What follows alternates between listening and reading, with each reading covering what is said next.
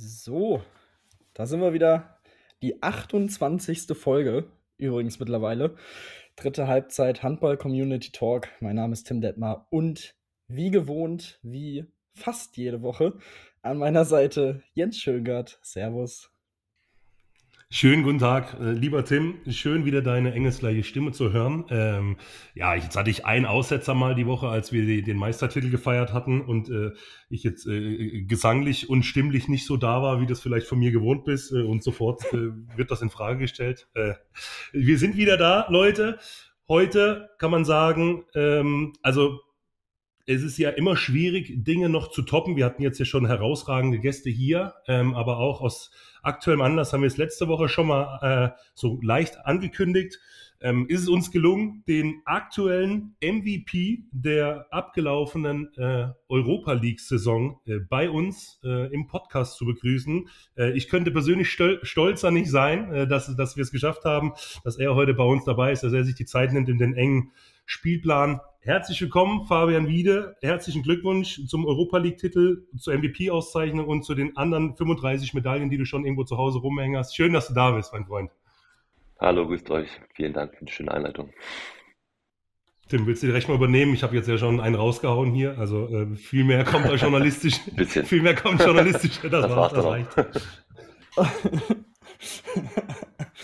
Ja, bevor wir zu dir kommen, Fabi, müssen wir aber auch noch auf ein Turnier zurückblicken, das jetzt äh, am vergangenen Wochenende stattgefunden hat, und zwar das Champions League Final vor der Frauen in Budapest im riesen MVM Dome ähm, vor 20.022 Zuschauern an beiden Tagen, neuer Zuschauerrekord im Frauenhandball aufgestellt und natürlich auch zwei deutsche Teilnehmerinnen dabei gewesen mit Emily Bölk und Alicia Stolle, die es tatsächlich auch ins Finale geschafft haben mit FTC. Emily Bölk mit dem entscheidenden Buzzerbeater im Halbfinale gegen Esbjerg. Im Finale hatten sie dann äh, leider keine Chance gegen die Vipers. Das war einfach äh, eine wirklich sehr, sehr starke Leistung, die jetzt zum dritten Mal in Folge auch die Champions League gewinnen. Die Torhüterin Katrine Lunde zum siebten Mal die Champions League gewonnen. Also wirklich äh, unfassbare Meilensteine, die sie da erreicht haben. Und ähm, nichtsdestotrotz für FTC, die jetzt äh, jahrelang eigentlich versucht haben, in dieses Final Four überhaupt zu kommen. Überragende Saison. Glückwunsch da vom, vom ganzen Team, wie wir immer sagen. Äh, an natürlich auch vor allem Emily Bölk und Alicia Stolle und an sich auch die Stimmung da mit den Zuschauern. Das war schon absolute Werbung für den, für den Frauenhandball. Fabi, hast du da, hast du irgendwas von, von sehen oder verfolgen können oder war es zu, zu stressig mit der, mit der eigenen äh, Spieltätigkeit? Also ich habe tatsächlich ein paar Highlights gesehen. Ähm, das ganze Spiel habe ich mir nicht angeguckt, äh, oder Spiele habe ich mir nicht angeguckt. Ähm, ein paar Skandinavier von uns hatten das nebenbei gelau laufen lassen, da haben wir mal ab und zu mit reingeschaut, aber ähm, wie gesagt, das ein ganzes Spiel konnte man es nicht angucken. Ähm, ja, aber es ist natürlich schön zu sehen, äh, im Halbfinale, wie Emily dann den letzten Wurf reinmacht und dann auch so die ganzen Emotionen, die sie da, die sie da gezeigt hat, ist dann natürlich immer schön zu sehen, dass so deutsche Nationalspielerinnen einfach auch einen extrem wichtigen ähm, Standpunkt einfach äh, in diesem Final vorhatten. Und dafür natürlich auch umso trauriger, dass sie leider nicht geschafft haben im Finale. Ähm, aber wie du schon meintest, die Vipers, die waren einfach Klasse besser nochmal. Also ich finde auch, das, was Fabi gesagt hat, ganz interessant. Also zum einen, dass wir es mittlerweile einfach schaffen, dass wir äh, Spielerinnen haben, die in so einem Champions League-Finale mit dabei sind. Das ist schon mal Punkt eins, die in absoluten europäischen Top-Vereinen spielen, ähm, wie es jetzt äh, Emily und, und auch Alicia und wir haben ja noch ein paar mehr, die, die in wirklich guten äh, internationalen Vereinen unterwegs sind.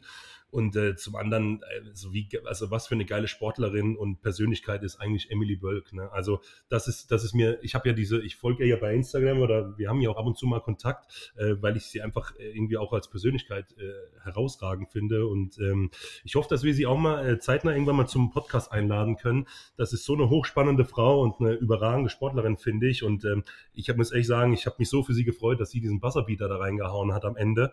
Ähm, sie hat es, glaube ich, auch 73 Mal auf ihrem Instagram Instagram-Content gerepostet, aber ich konnte es mir tatsächlich auch nicht einmal weiterklicken. Ich habe es mir, glaube ich, auch 73 Mal angeguckt. Also herzlichen Glückwunsch dazu, ist natürlich eine grandiose Leistung. Ähm, und wie du gesagt hast, das fand ich zum Beispiel auch sehr beachtlich. Also die Stimmung dort in, in Budapest war ja außergewöhnlich. Ne? Also das muss man schon sagen. Das äh, feiern können die, die Ungarn auf jeden Fall. Das steht sp spätestens seit letztem Wochenende fest. Das war, war wirklich äh, Werbung, Werbung im, im, im Sinne des Frauenhandballs.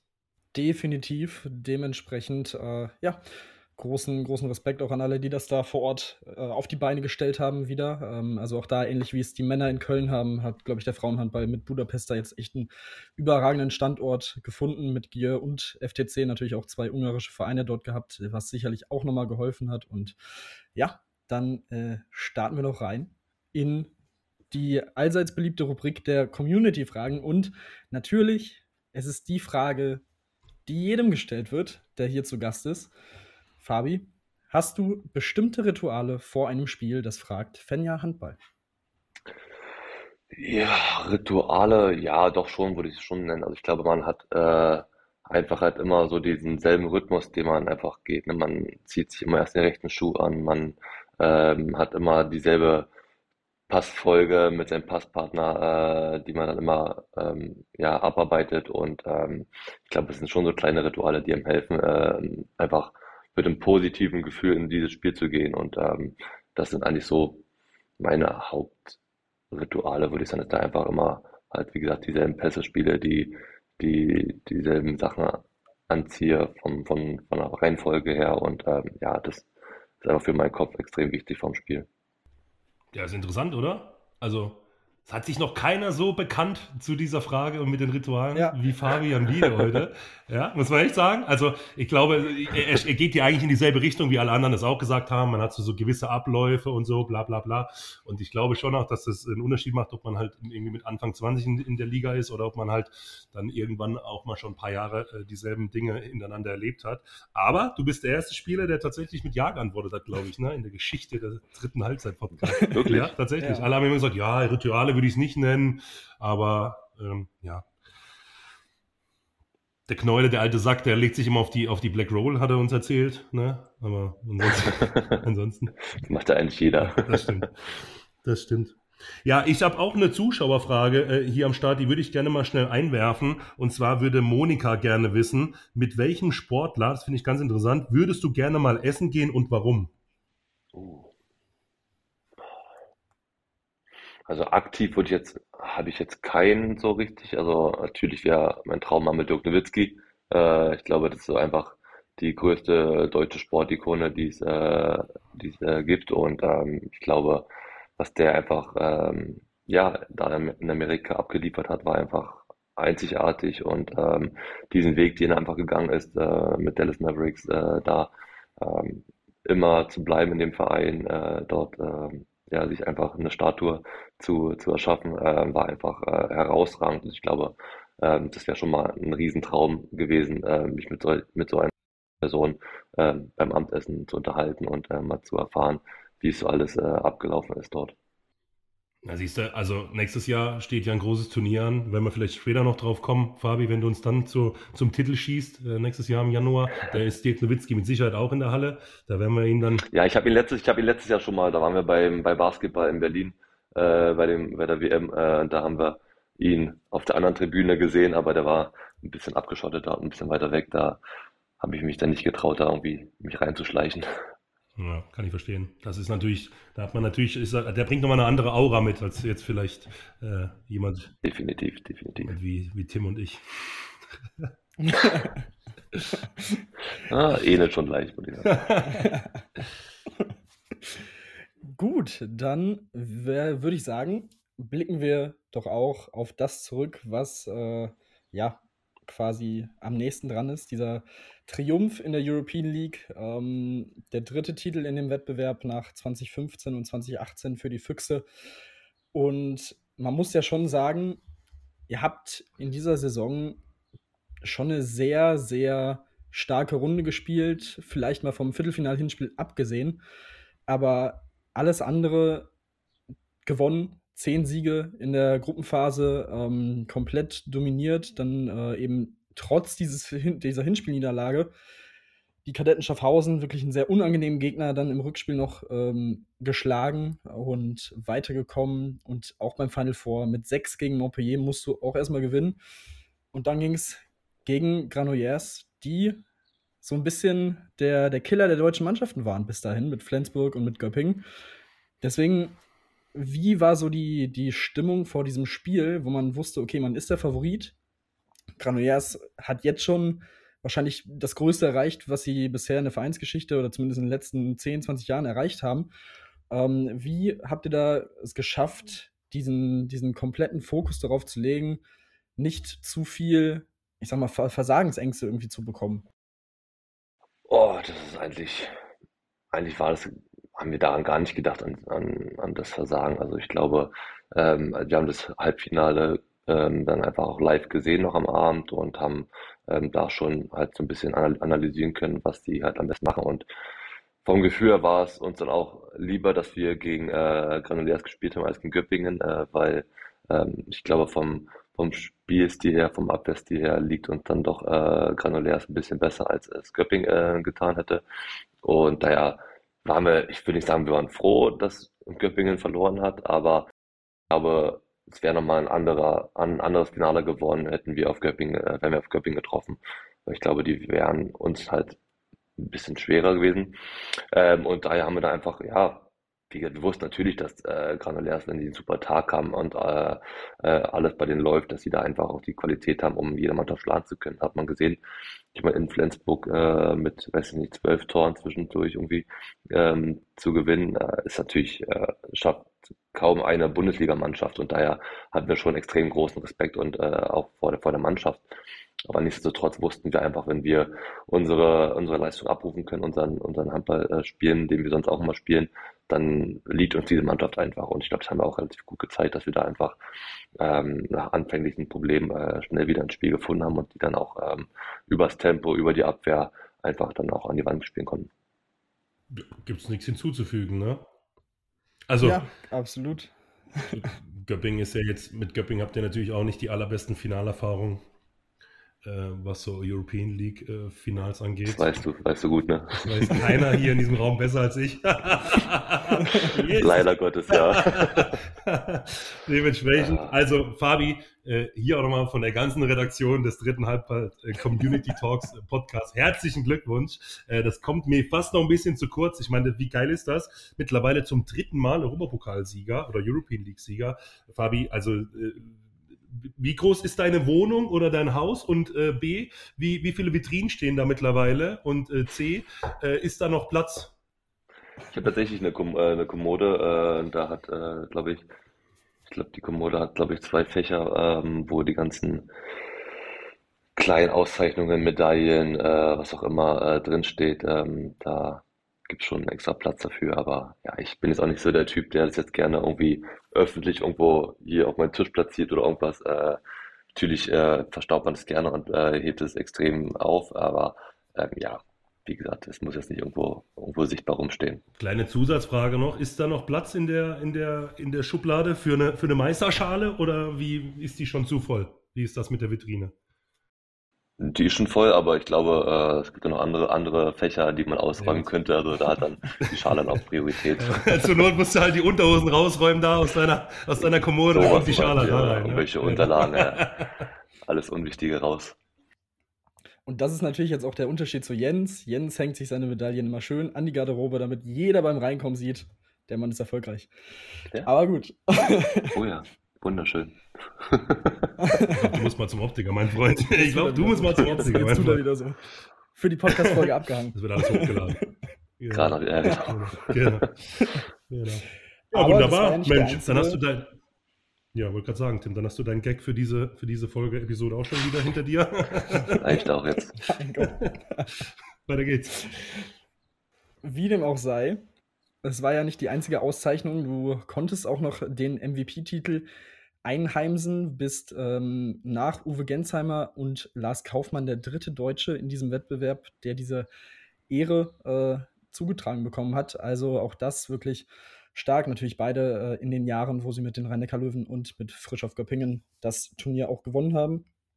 Und äh, dementsprechend, du hattest nach dem äh, Turnier auch gesagt, du weißt noch nicht, wo du die Trophäe hinstellen sollst. Anscheinend hast du ja jetzt den Platz gefunden. Und was ich noch interessant fand, war die Aussage, wir haben eine starke Mannschaft, vielleicht die stärkste Mannschaft, die die Füchse je hatten. Woran, woran würdest du das festmachen? Also, wie gesagt, es ist jetzt der dritte Titel ähm, im Europapokal. Ähm, diese Saison lange Zeit auch wirklich mittendrin gewesen im Meisterschaftskampf.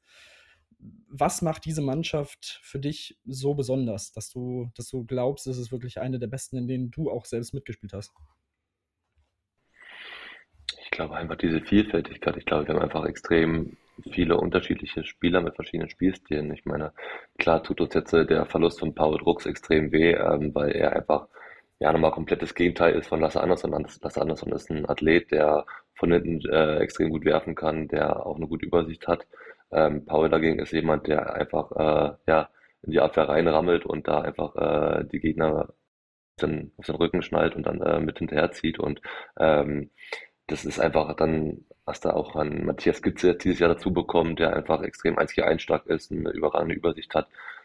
Da haben wir so viele verschiedene Spieler mit unterschiedlich starken Qualitäten und ich glaube, das ist einfach, ähm, ja, sehr unangenehm für Gegner, sich dann äh, auf irgendwas drauf einzustellen. Und ich glaube, das haben wir einfach extrem lange auch gezeigt, dass wir ähm, ganz oben äh, mitspielen können und ganz oben äh, mithalten können. Und ja, natürlich seit Paul Drucks Verletzung haben wir dann irgendwie jetzt äh, nicht geschafft, äh, an der Qualität äh, oder an den Leistungen anzuknüpfen. Aber nichtsdestotrotz bin ich da sehr guter Dinge, dass wir in den nächsten Jahren da auch nochmal äh, einen weiteren Schritt nach oben machen können. Ja, aber also das ist ja wirklich so. Also zum einen, also ich meine, die Füchse Berlin waren schon immer ein schwieriger Gegner, zu Hause wie auswärts. Er hatte natürlich auch äh, Jahre, wo er dann äh, ne, äh, in der Champions League zu Hause war, als, äh, als ihr Bartolomé Jaschka hattet und so diese Zeit mit Heine. Ähm, Ica Romero und so, das war schon außergewöhnlich gut. Und dann waren natürlich zwei hochtalentierte Jungs schon dabei. ja, ist ja wirklich so, das kann man jetzt ja, aber das ist ja wirklich so, ihr wart ja da, keine Ahnung, wie alt warst du da, Fabi? 19, danke, danke. 19 18, 20? Äh, ja, ich glaube, die ersten Spiele habe ich schon mit 17, 18 ja, gemacht, ja. So, also. Und, ähm, ne, und, und Paul, und jetzt seid ihr natürlich nochmal in einem ganz anderen Alter. Das kommt ja auch dazu. Also zum einen äh, natürlich diese, diese Vielfältigkeit im Kader, die ihr habt, diese Tiefe, diese verschiedenen Typen, die ihr auch äh, bringen könnt, sowohl im, im Rückraum als auch am Kreis, finde ich. Ja, auch mit Max Dari, ja, der jetzt vielleicht nicht die allerbeste erste Saison bei den Füchsen gespielt hat, aber das ist vielleicht auch normal, wenn man zu so einem Top-Team kommt, ja. Und trotzdem, finde ich, hat er auch wichtige Phasen gehabt in der Saison, auch als Gegenpart zu, äh, zu Masenic. Und ähm, da muss man eben sagen, ihr beide seid halt jetzt auch in einem anderen Alter, seid halt auch erfahren. Ne? Er bringt nochmal viel mehr Qualität auch mit auf das Spielfeld. Also insgesamt muss man schon sagen, also bis vor sechs, sieben Wochen war ich mir eigentlich relativ sicher, dass ihr deutscher Meister werdet. Ne? Ähm, dass das hinten raus dann irgendwie nochmal eng wird und so, das ist ja, ist ja alles normal. Oder dass man vielleicht dann nochmal da einen Platz nach hinten rutscht oder zwei. Aber insgesamt muss man sagen, ist das ja eine herausragende Saison, die ihr gespielt habt. Das ist zumindest so mein Blick von, von draußen. Auch wenn man sich natürlich die maximalen Ziele steckt und wenn man solche Leute wie Gitzel natürlich verpflichtet, ähm, das natürlich diesen Druck mit, mit, mit, äh, mit einkauft. Aber trotzdem finde ich, habt ihr es ja überragend gemacht. Ja, also so sehen wir, so sehen wir Spieler das ja auch und das Trainerteam auch oder ähm, die Leute oben. Ich meine, wir haben bis zum März, April halt eine überragende Saison gespielt, waren da, glaube ich, punktgleich mit Kiel äh, oder vielleicht zwei Punkte hinter und hatten halt noch alles äh, offen gehabt. Und ähm, wie gesagt, wir haben einfach extrem, sehr, extrem guten Handball gespielt äh, bis dahin und hatten dann halt einfach leider diese Ausrutscher in Stuttgart und BHC, die uns extrem wehtaten. Ähm, und ja, so schnell kann es dann leider auch gehen im Sport, dass man einfach von von ganz oben dann so ein bisschen äh, weiter runterrutscht. Und aber nichtsdestotrotz glaube ich, dass wir zum Ende der Saison, wenn wir jetzt die nächsten beiden Spiele auch noch ähm, erfolgreich bestreiten, da einfach mit einem guten Gefühl aus der Saison rausgehen werden, ähm, den Sprung hoffentlich für die nächste Saison dann mitnehmen und da einfach dann auch aus diesen Fehlern hoffentlich lernen, dass wir dann gegen diese Mannschaften halt äh, nicht mehr verlieren. Weil wenn man sieht, ähm, gegen die Top-Clubs oder allgemein, wir haben, glaube ich, nur zu Hause gegen Magdeburg verloren, ansonsten haben wir da zu Hause jeden Gegner schlagen können ähm, da wissen wir schon, dass wir da einfach auch in der Lage sind, ähm, jede, jede Mannschaft bespielen zu können und äh, besiegen zu können. Und daher wollen wir dieses Gefühl einfach auch mitnehmen in die nächste Saison und da einfach dann hoffentlich nochmal einen Schritt nach oben machen. Wie, wie ist das eigentlich jetzt? Ich meine, durch euren Europapokalsieg ähm, habt ihr jetzt natürlich der Bundesliga nochmal einen extra Platz äh, für die European League äh, ähm, beschert. Habt ihr vom HSV aus Hamburg schon irgendwelche Freikarten für den Breakdancer auf dem Hamburger Dom bekommen oder fürs Maschseefest in Hannover irgendwie Freibiergetränks, äh, Coupons oder wie, sie, wie ist da die, die Kommunikation zwischen den Clubs? Weil das ist ja auch, ist ja auch toll äh, für die Bundesliga. Ja, auf jeden Fall. Es ist, ich glaube, das ist ja auch extrem wichtig für die Bundesliga. Ich glaube, wenn du siehst, ähm, welche Qualität die Bundesliga hat, ist äh, umso besser, dass da noch, äh, noch ein Team äh, mit reinrutscht. Und ähm, ich finde auch einfach dieser Stellenwert vom Europapokal hat jetzt einfach extrem zugenommen in letzten Jahren, weil man einfach sieht, was da für Mannschaften mitspielen. Ähm, viele Mannschaften, die jetzt irgendwie im Final vorstehen, würden auch locker in der Champions League äh, gut mitspielen können und würden da auch äh, bestimmt die Gruppenphase irgendwie gut bestreiten können. Und daher ähm, ist es schon kein 0815-Pokal mehr, wie es vielleicht vor, vor ein paar Jahren noch war, äh, wo man dann einfach dachte, okay, man ist im EF-Pokal und gewinnt ihn locker. Das ist halt heute nicht mehr so der Fall. Ne? Und da ist es natürlich umso schöner für die Bundesliga, da einfach einen extra Platz zu haben, äh, zu bekommen. Und ähm, ja, aber um auf die Frage zurückzukommen, nein, wir haben äh, tatsächlich noch keinen Kontakt gehabt äh, zu anderen Vereinen. Die Hamburger kommen ja am Mittwoch zu uns. Mal schauen, äh, was sie uns vielleicht noch anbieten können. Ich bringe sie ein paar Matthias-Brötchen mit oder so von der Elbe. Fischmarkt. Dann kriegen sie eine Klatsche. Ja, es ist ja äh, wirklich eine, eine, spannende Ausgangssituation jetzt auch rund um diesen sechsten Platz. Ähm, die Hamburger im Moment noch in der Pole Position mit 34 zu 30 Punkten, jetzt aber auch zwei Niederlagen in Folge, vor allem die Niederlage gegen Leipzig sicherlich äh, alles andere als eingeplant. Spielen jetzt noch in Berlin und dann gegen Melsung, auch da gegen einen direkten Konkurrenten. Also es ist schon ein ziemlich hartes Restprogramm. Die Hannoveraner durch den Sieg in Flensburg, das erste Team, das das in der Saison geschafft hat, auch. Ähm, jetzt noch gegen Minden und Stuttgart auch da, ihr wisst es, in Stuttgart äh, kann man auch mal verlieren. Also es sieht auf dem Papier tatsächlich wahrscheinlich ein bisschen einfacher aus, als es dann am Ende sein wird. Wir kennen die Bundesliga dafür auch äh, gut genug. Und wirklich überraschend oder faszinierend ist es, dass Melsung trotz dieser absolut chaotischen Saison mal wieder wirklich realistische Chancen hat, am Ende diesen sechsten Platz zu holen. Ähm, haben jetzt zweimal in Folge gewonnen, gegen Göpping und gegen Wetzlar, müssen jetzt noch gegen Hamm und in Hamburg ran. Also, ähm, ja, das, das werden noch ja, zwei heiße Wochen und zwei heiße Spieltage, ähm, was diesen sechsten Platz angeht. Also, Jens, was, sagst du? Wer, wer macht's am Ende?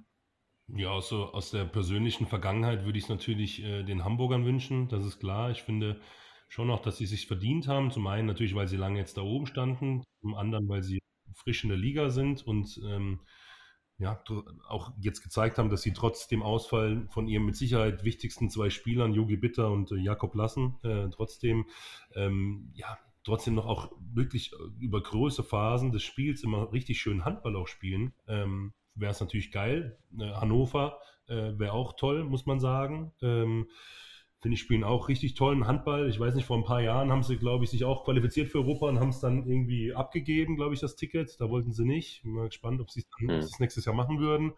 Melsung natürlich auch immer, äh, äh, ja, würde ich mich auch freuen, logischerweise. Ähm, aber, also ich glaube tatsächlich, dass es Hamburg dann am letzten Spieltag äh, gegen Melsung zu Hause schon schaffen wird, ähm, ähm, ja, das Spiel zu gewinnen. Das, da bin ich relativ von überzeugt, ehrlicherweise. Ähm, gestern die MT äh, in Wetzlar gewonnen.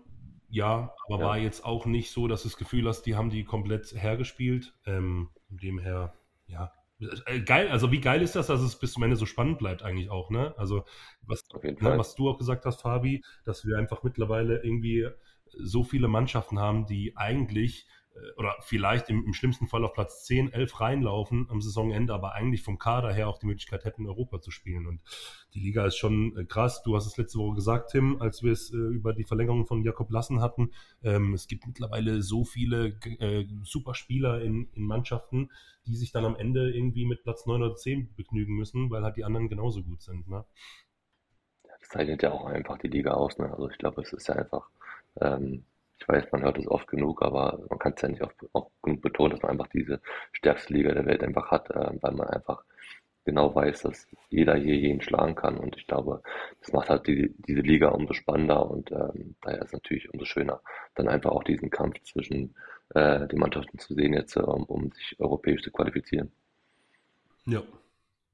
Ja. ja, und wir haben Stimmt. auch euch äh, da draußen gefragt, wer, wer, glaubt ihr, holt sich diesen sechsten Platz? Und 54 Prozent sagen auch, dass die Hamburger auf dem sechsten Platz bleiben.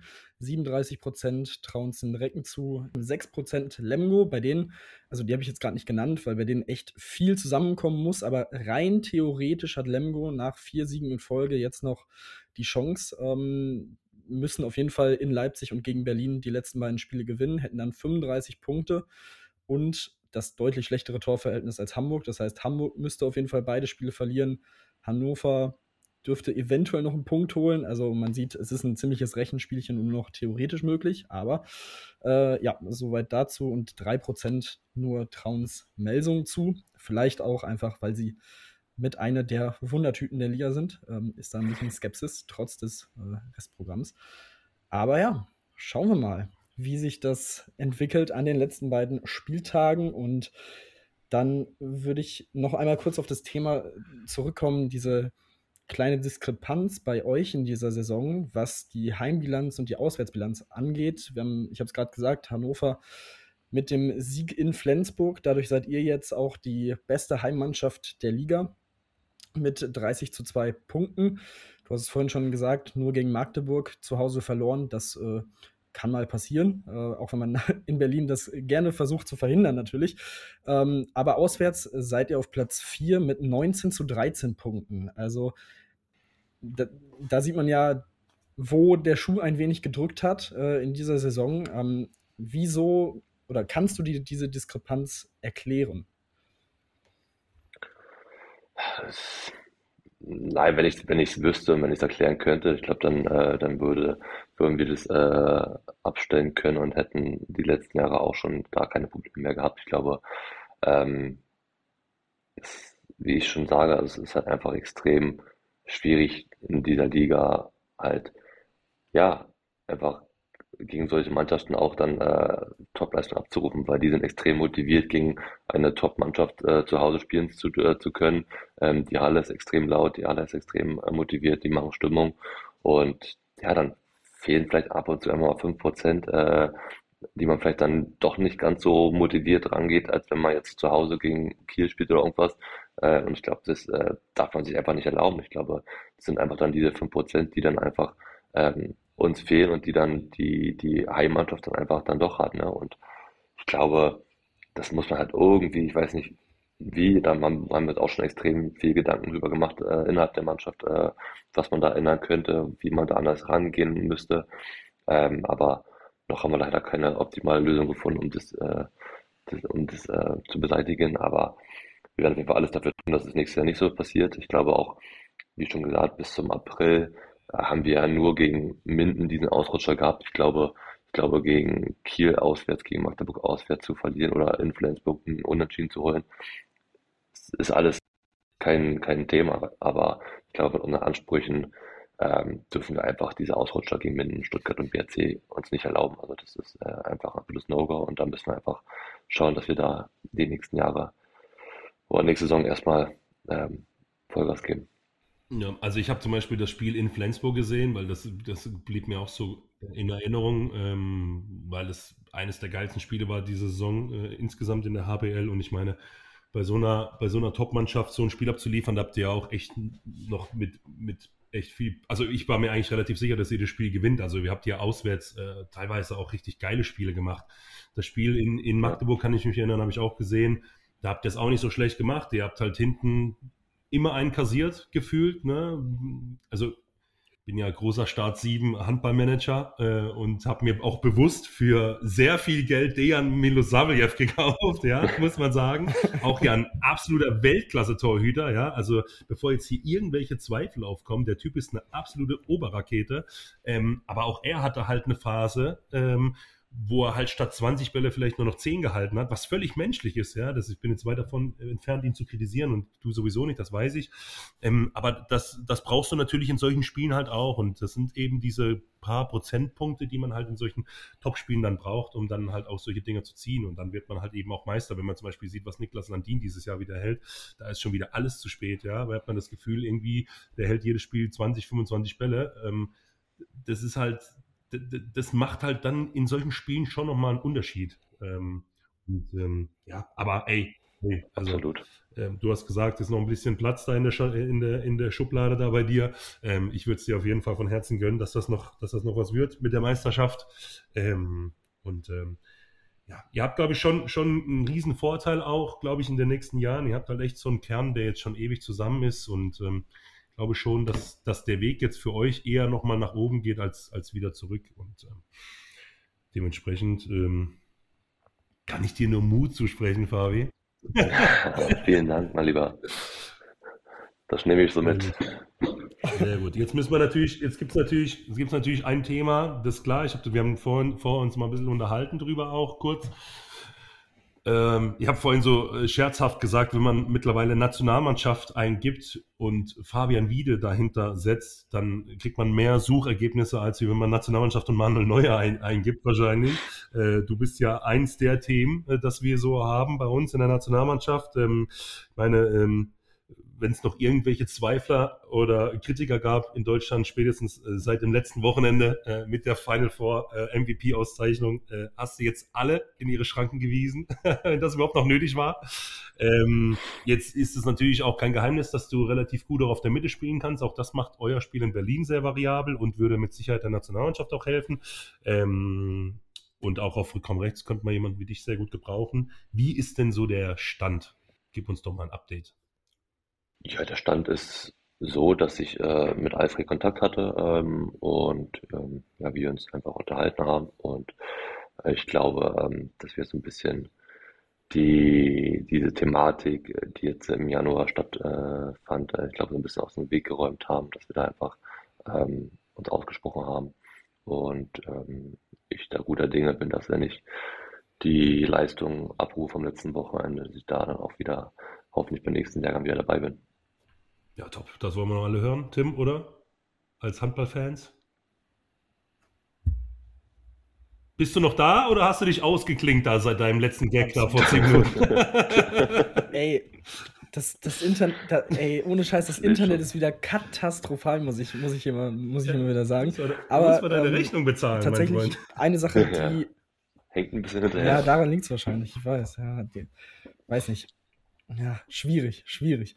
Naja, auf jeden Fall ähm, eine Sache, die natürlich im Januar dann auch von, ich sag mal, vor allem von Fanseite dann aufkam, dass auf Social Media wird sich dann natürlich sehr vorschnell geäußert, so nach dem Motto, ja, ähm, wieder so ein, wieder ein deutscher Nationalspieler, wieder ein Leistungsträger, der irgendwie nicht brennt, ein Turnier zu spielen, so in die Richtung geht so eine Kritik dann ja ähm, in unserem Land sehr, sehr schnell, ähm, weil man eben das Gefühl hat, dass alle anderen Nationen immer auf die besten Spieler, wenn sie nicht äh, verletzt sind, zurückgreifen ähm, können. Ähm, jetzt war es bei dir ja eine sehr spezielle Situation, wo, äh, wo es quasi keine klassische Verletzung war, aber ja trotzdem ein medizinischer Eingriff. Ähm, vielleicht, um das dann auch nochmal so ein bisschen mehr aus der Welt zu schaffen, quasi das Verständnis einzuholen für die, äh, für die Zuhörer ähm, warum es so wichtig war, diese Operation im Januar zu machen und nicht zu sagen, okay, ich falle jetzt so und so viele Wochen zum Beispiel für die Füchse aus.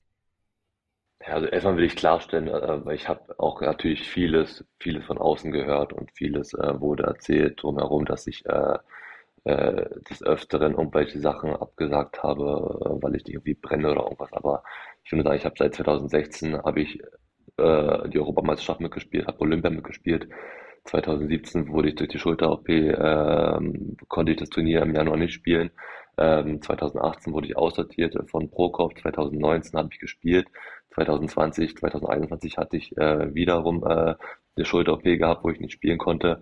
2022 ähm, war das erste Mal genau, wo ich äh, durch äh, familiäre Probleme absagen musste und wenn das keiner versteht, dann tut es mir leid. Und dieses Jahr war das erste Mal, wo ich sage, okay, den Schuh kann ich mir anziehen, dass ich da vielleicht von der Kommunikation her nicht das Optimalste gemacht habe, wie es hätte sein sollen. Ähm, ich glaube schon, ähm, ähm, dass diese OP extrem notwendig war, weil ich habe äh, die letzten drei Spiele in Berlin nur unter Schmerzmittel spielen können, ähm, weil ich einfach äh, mich kaum noch bewegen konnte. Ich einfach bei jedem Sprung extrem wer diesen Nervschmerz im Zahn kennt, weiß, wie ekelhaft und unangenehm das ist. Ähm, da hatte ich einfach extreme, extreme Probleme gehabt. Daher war die OP auf jeden Fall am Zahn äh, notwendig. Aber wie ich auch dann mit Alfred schon besprochen habe, die Kommunikation von meiner Seite aus war vielleicht nicht die beste, ähm, weil wir oder weil ich nicht nach anderen Lösungen, Lösungsmöglichkeiten vielleicht geschaut habe. Ich glaube, ähm, hätten wir die OP vielleicht an einem anderen Tag machen können, äh, um da einfach vielleicht ein, zwei Tage noch mehr rauszuzögern, um dann vielleicht auch nochmal die letzten drei, vier Vorbereitungstage mit, äh, mitspielen, äh, mitmachen zu können äh, für die Nationalmannschaft. Hätte man sicherlich äh, auch machen können, aber da habe ich das ein bisschen verpennt. Da muss ich auch sagen, ähm, ja, es tut mir leid, äh, dass ich da die Nationalmannschaft oder auch äh, die ganze Handballnation dort ein bisschen in diese Problematik reingebracht habe. Aber nochmal, mir kann keiner irgendwas unterstellen, dass ich nie irgendwie, äh, dass ich irgendwelche Turniere oder Lehrgänge abgesagt habe, ähm, weil ich nicht für, nicht dafür brenne, für, für Handball Deutschland zu spielen. Ich meine, ich habe in den letzten Jahren auch fast jeden Lehrgang, äh, wo ich fit war, mitgespielt ähm, und dann irgendwie ein Turnier abzusagen, macht für mich keinen Sinn, weil ich mache dann die ganzen Lehrgänge, den ganzen Mist mit, äh, mir den Arsch auf, dass wir zum Turnier fahren können.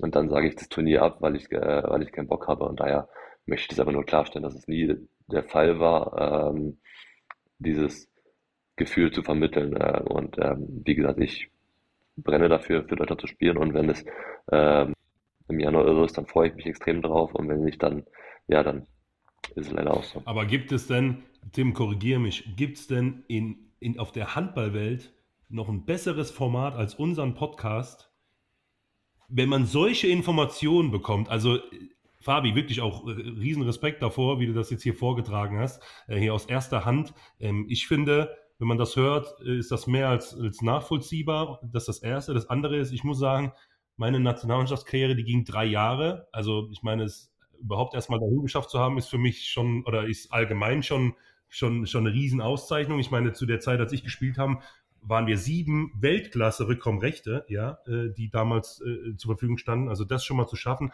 dafür schon mal Chapeau. Ähm, und das ich habe das drei Jahre mitgemacht und ich muss sagen, ich war nach den, ich war dann irgendwann auch einfach platt, ja. Und wenn ich mir überlege, wie lange, wie lange das andere eben dann noch machen, neben dem Vereinswettbewerb, ähm, kann ich, kann ich nur meinen Hut vorziehen, Fabi. Und ähm, ich ganz persönlich als Handballfan hoffe, dass du im Januar mit dabei bist. Ich bin weder Bundestrainer noch irgendwas anderes.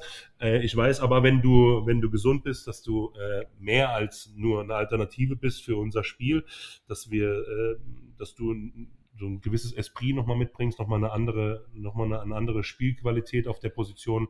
Ähm, dementsprechend ähm, finde ich es Weltklasse. Also, äh, also, wer die Folge heute nicht hört, ja, so viele geile Informationen zu bekommen von, von so einem Spieler. Also Tim, korrigiere mich, wenn ich irgendwas Falsches sage, aber das ist ja außergewöhnlich. Ja, abs absolut richtig. Ähm, finde ich auch schön, dass wir diesen Rahmen dann so nutzen können, um sowas dann einfach auch klar dann zu kommunizieren, wie du es ja auch schon gesagt hast, Fabi, diese, diese Möglichkeit nutzen zu können. Ähm, ein paar hören ja durchaus hier zu.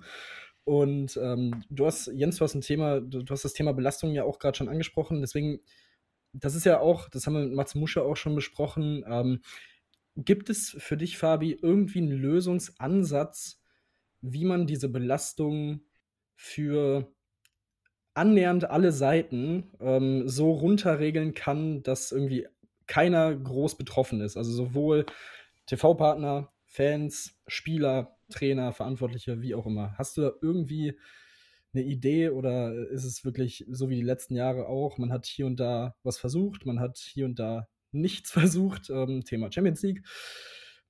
Also, wie, wie siehst du das? Ja, es ist ein extrem schwieriges Thema, glaube ich. Ich glaube, äh, es war ja schon oft auch die, die Frage oder die Suche nach äh, den Plänen für die Turniere zum Beispiel, dass man sagt, man spielt nur alle zwei Jahre ein großes Turnier.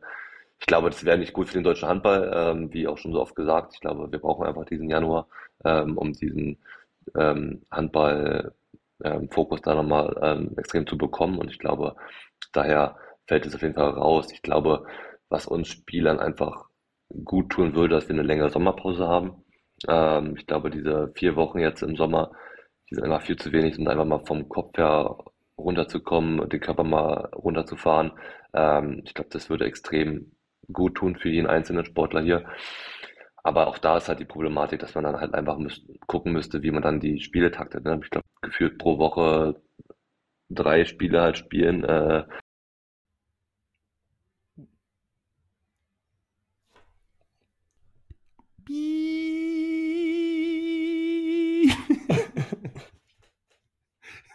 Perfekt, würde ich sagen. Ich dachte, dein Internet ist schon scheiße. Ja, ich, ich hatte gerade schon, äh, schon Angst, aber. aber gerade hat es irgendwie kurz nur gezuckt. Ah.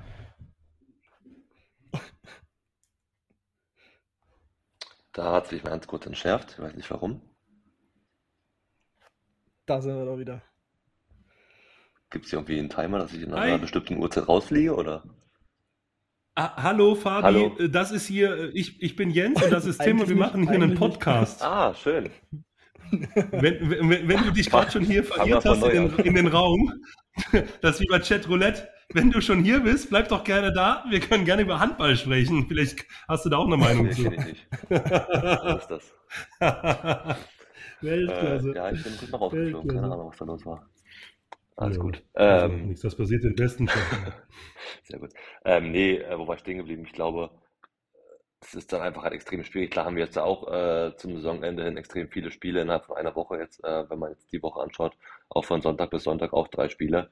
Und ich glaube, es ist halt schon extrem hart für den Körper. Und ich glaube, das müsste man dann halt äh, über die ganze Saison halt äh, durchziehen und um einfach halt diese, diese längere Sommerpause zu, zu, zu finden halt. Aber wie gesagt, also ich glaube, eine richtige, perfekte Lösung gibt es einfach momentan nicht. Ich glaube, da können sich noch so viele Leute Gedanken drüber machen. Man äh, schafft es einfach nicht, da irgendwie äh, das Optimale für jeden Einzelnen rauszuholen. Und ähm, ist natürlich schade, weil man natürlich einen extrem harten, harten äh, Sport ausübt und äh, die Knochen und die Gelenke halt äh, nicht so mitmachen manchmal, wie man jetzt auch bei, bei, bei vielen anderen Sportlern sieht, die sich jetzt verletzt haben die Saison. Daher ähm, ist natürlich schade für uns, aber wie gesagt, wir haben da selber keine, keine große Idee, wie man das irgendwie umgehen könnte. Ja, das, das Thema äh, wird den Handball wahrscheinlich noch äh, einige Jahre verfolgen, ähm, solange ich glaube, ja, eine ne Lösung ist da nicht wirklich in Sicht. Ähm, schauen wir mal, ähm, ob irgendwer so, so clever ist und irgendwann eine Lösung findet. Wie dem auch sei. Ähm, bis dahin eine Geschichte abseits vom Handball, die ich bei der Recherche äh, gelesen habe in einem äh, Artikel, ist, dass du deine Ausbildung zum Bankkaufmann zwei Tage nach dem EM-Titel 2016 gestartet hast. Stimmt das so und äh, wie kommst du zu dieser Ausbildung? Ähm, ja, stimmt auf jeden Fall. Ich glaube, äh, das war für mich die äh, ja, eigentlich so, ich will nicht sagen, schlimmste Party, Partynächte, die wir hatten, aber ich wusste halt, okay, äh, ich kann einen Tag Vollgas geben, aber am nächsten Tag, wo die anderen Jungs wieder losgezogen sind, musste ich dann äh, auf die Handbremse treten und musste dann schon relativ früh äh, wieder nach Hause, weil ich dann am nächsten Tag früh äh, in der Filiale antanzen musste und da einfach dann äh, meine Kollegen und alle kennengelernt habe. Ähm, daher ja, war es natürlich äh, in der Hinsicht schade, aber äh, nichtsdestotrotz äh, fand ich es extrem wichtig, da was zu machen. Und ähm, es kam dazu, dass einfach die Sparkasse bei uns äh, Sponsor war. Die ähm, haben halt dann auch äh, mit uns äh, jungen Sportlern halt geredet, äh, halt nachgefragt, wer Lust drauf hätte, wer sich sowas vorstellen könnte. Und damals war es noch so, dass ich das vorstellen hätte können. Ähm, hat dann aber am Ende leider nicht so funktioniert, wie wir es alle gedacht haben. Daher habe ich dann auch nach, glaube ich, anderthalb Jahren abbrechen müssen. Ich wollte gerade sagen, mit, mit dem Taschenrechner auf der EM-Party. so Wie viele Bier hat wer getrunken? genau. ja, irgendwo, Tim, Tim, Tim, hat das schon richtig gesagt, er ist ja hier unser Recherchenkönig. Du hast wohl auch irgendwo gesagt, dass du ganz gut in Mathematik bist, wenn ich das hier richtig äh, aufgefangen habe. War das dann auch so äh, mit ein Grund, warum du gesagt hast, vielleicht wäre wär Geld zählen, wäre vielleicht was für mich nach der Karriere? Oder? Wie kann Ja, das? also ich, ich will jetzt nicht sagen, ich bin jetzt überragend in Mathe, aber ich kann schon sehr gut mit Zahlen umgehen. Ich kann mir schon viele Sachen auch extrem gut merken und daher ähm, war das in der Hinsicht schon äh, auch ein Thema, wo ich äh, mir es hätte vorstellen können, aber ich glaube, es war dann, ähm, als man dann halt so, ja, äh, ein bisschen mehr näher der Prüfungsphase rankam und alles, äh, hat man dann doch gemerkt, okay, da da fehlt dann doch noch einiges an, an Zeit, äh, die ich verpasst habe, die ich hätte nacharbeiten müssen. Und das hat dann alles leider nicht so gepasst. Und daher äh, ja, war es ein guter Versuch, hat auch eine extrem schöne und äh, lehrreich, lehrreiche Zeit gewesen. Ähm, aber ja, war dann Schuss in den Ofen. Ach ja, aber das mit dem, mit dem Handball funktioniert ja im Moment auch noch ganz gut. Von Gott sei daher. Dank. ähm, ein Thema, das äh, gar nicht bei uns auf dem im Dokument steht, aber was mir jetzt gerade während der Folge nochmal so in den Sinn gekommen ist, ist natürlich, dass wir auch nochmal kurz über euren Trainer sprechen. Mit Jaron Sievert, ähm, als er bei euch angefangen hat und generell in den Profi-Handball gekommen ist, durch seine Zeit bei Tusam Essen, ähm, dem Aufstieg natürlich gekrönt, diese Zeit ähm, als sehr junger Trainer. Das war ja schon immer irgendwie so ein, so ein Thema. Ähm, wie arbeitet er mit euch? Was ist so seine, seine Philosophie, sowohl auf der Platte als auch neben der Platte? Also erstmal, ich kenne Jaron schon extrem lange. Ähm, ich habe ja schon in der Jugend mit ihm, ähm, glaube ich, drei Jahre zusammengespielt. Dann ähm, ist er, glaube ich, Richtung, Richtung A-Jugendtrainer gegangen, Richtung zweite Männertrainer und dann hat er den Schritt in, nach Essen. Daher weiß ich ganz genau, wie er tickt, wie er ja, mit Leuten umgeht, wie er auch so ein bisschen einen Spielstil einbringen will. Ähm, und ich glaube, das ist auch extrem wichtig für ihn, aber auch für uns, dass wir da einfach schon eine Vergangenheit hatten und er dann auch Leute, Leute um sich hat, äh, wo er weiß, okay, die stärken ihn halt immer den Rücken, egal was passiert hat. Ne? Und ich glaube, das ist einfach auch extrem wichtig für ihn, als junger Trainer zu so einem herausragenden Team zu kommen, um da einfach äh, ja nicht von Null starten zu müssen. Und ja, seine Philosophie oder wie er einfach mit uns umgeht, ist schon extrem gut für so einen jungen, unerfahrenen Trainer. Ich glaube, ähm, viele hatten vielleicht auch die Angst oder Sorge gehabt, dass äh, äh, wenn er als Mann Marco Kopplia oder an Hans Limberg irgendwas sagt, dass er der dann einfach den Kopf schüttelt und sagt, nee, ich weiß es besser und ähm, ich bin schon ein bisschen erfahrener als du, aber ganz im Gegenteil. Also ich glaube, ähm, dieser junge, frische Wind, der da reinkommt, tut uns extrem gut. Ähm, er kann auch extrem laut werden, wenn es mal nicht läuft, wie in den letzten Wochen.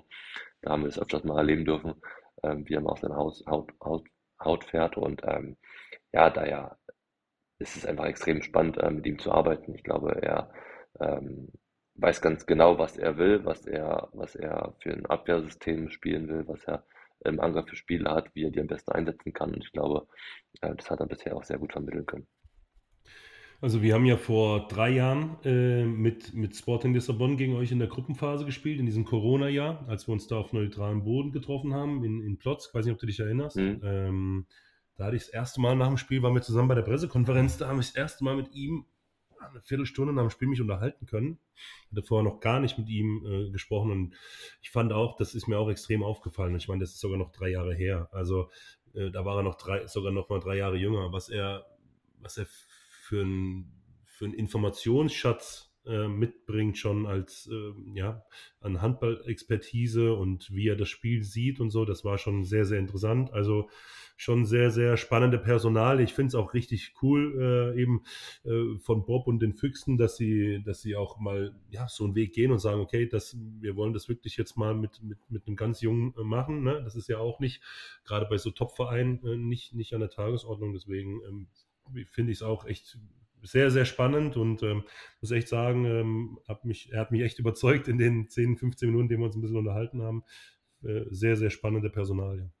Ja, absolut. Ich meine, ich glaube, Jaron, also ich glaube, Bob hat es ja auch schon so ein bisschen vorausgesehen. Er hat ja damals schon gesagt, als sein Jaron aus der Jugend, Jugend rauskam, dass er lieber den Weg als Trainer gehen sollte als, äh, als Sportler, ähm, weil er ihn dort eher sieht und ähm, er dort eher denkt, dass er halt diesen Schritt schaffen könnte als, als ein Profisportler. Und äh, ich glaube, das hat sich Jaron auch sehr zu Herzen genommen und hat einfach sehr an sich gearbeitet, sehr ähm, ja, viele Analysen betrieben und äh, dieses Handball statt noch mehr aufgesaugt. Und ich glaube, das äh, tat ihm damals auch extrem gut, diesen Rückhalt von Bob zu spüren und äh, einfach auch zu wissen, okay, Bob als erfahrener Trainer sieht es genauso, dass Jaron auch ein super Trainer werden kann. Daher, glaube ich, war das für ihn damals als junger Mensch auch extrem wichtig.